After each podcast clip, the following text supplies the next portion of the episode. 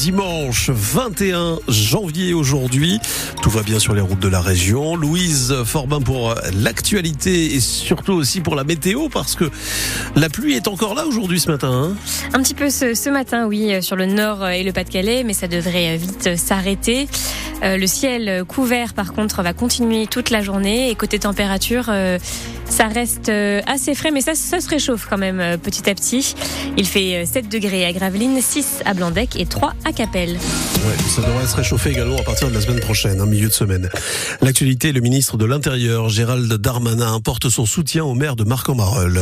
La maire de Lille, Martine Aubry, et le président de la région Hauts-de-France, Xavier Bertrand, ont également eu des mots pour le maire, car il y a deux semaines, Bernard Gérard a découvert que les câbles du système anti-blocage de ses roues ont été volontairement sectionnés. Louise Adélaïde Boinard. Ce 5 janvier, un voyant rouge inhabituel s'allume lorsque l'épouse de Bernard Gérard décide de prendre le volant.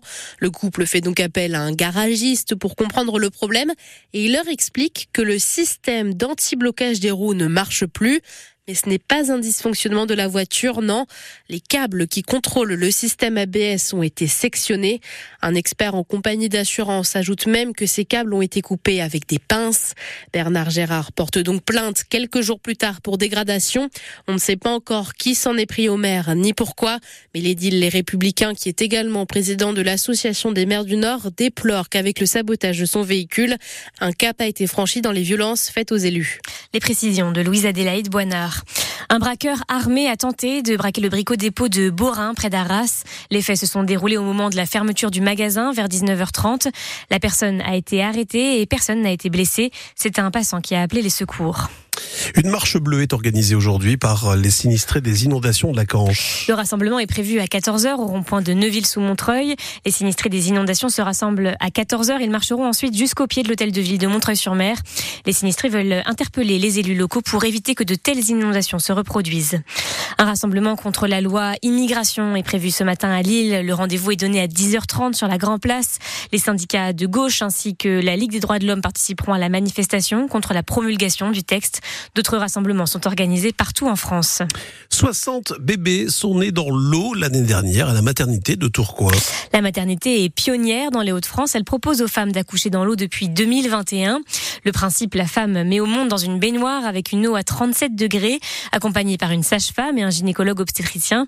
Diminution du stress, réduction de la douleur. Les bénéfices de cette technique sont multiples. Vous entendrez un témoignage d'une sage-femme dans le journal de 9 heures.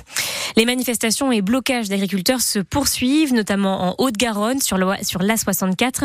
L'autoroute est bloquée depuis deux jours. En déplacement dans le Rhône hier soir, le Premier ministre Gabriel Attal a été interpellé par un agriculteur qui a demandé une juste part face à la grande distribution. Pour tenter de répondre à la colère des agriculteurs, Gabriel Attal recevra demain soir le patron de la FNSEA et le syndicat allié Jeunes Agriculteurs. Valenciennes se qualifie pour les huitièmes de finale de la Coupe de France de football. Le VAFC s'est imposé deux buts, deux buts à 1 face au Paris FC, tous les deux clubs de Ligue 2. Les deux buts ont été marqués par les milieux de terrain Manga Fodé Ondoa et Julien Masson. Mal embarqués dans ce début de match, les Valenciennois ont su se rattraper et s'offrir leur première victoire à domicile de la saison. L'avant-centre du VAFC, Andrew Young, revient sur cette belle prestation. À part les dix premières minutes où je trouve qu'on n'était pas trop bien en place, mais sinon on a été très très bien en place tout le match. On a été peu inquiétés et on a réussi à faire mal sur ce qu'on a, ce qu'on a su faire devant. Euh, donc je trouve que c'est bien, il y a beaucoup de points positifs ce soir. Je trouve qu'on a fait un gros match tous ensemble en fait. Et on était vraiment une équipe ce soir. Et c'est ce qu'il faut produire chaque match. Que chaque match, il faut être dans ce genre d'état d'esprit, à être une équipe tous ensemble. On a bien défendu ensemble, on a attaqué ensemble. peu importe qui a marqué, tout le monde était content. Donc je pense que c'est le principal et qu'il faut réitérer ça. Des propos recueillis par Adrien Bray. Et suite cet après-midi de ce week-end de Coupe de France, Lille rencontre le Racing Club de France. Un match à suivre sur France Bleu Nord avec Mathis Caron. Coup d'envoi à 17h30. En Liga de volley hier, Tourcoing a remporté son match contre Saint-Jean-d'Illac. Le score final était de 3 à 1. Défaite par contre en Liga féminine, les volleyeuses de Marc-en-Barœul se sont inclinées 3 à 1 face à Pays d'Aix-Venelle. Victoire au buzzer hier pour Gravelines. Le BCM a remporté son premier match à domicile depuis l'incendie de Sportica le 25 décembre dernier. Les basketteurs ont remporté la victoire sur le gong grâce à un shoot à trois points de l'américain Chris Babb. Cette victoire permet à Gravelines de signer un quatrième succès en championnat, une victoire très importante dans la course au maintien. Le BCM reste pour le moment 17e et relégable.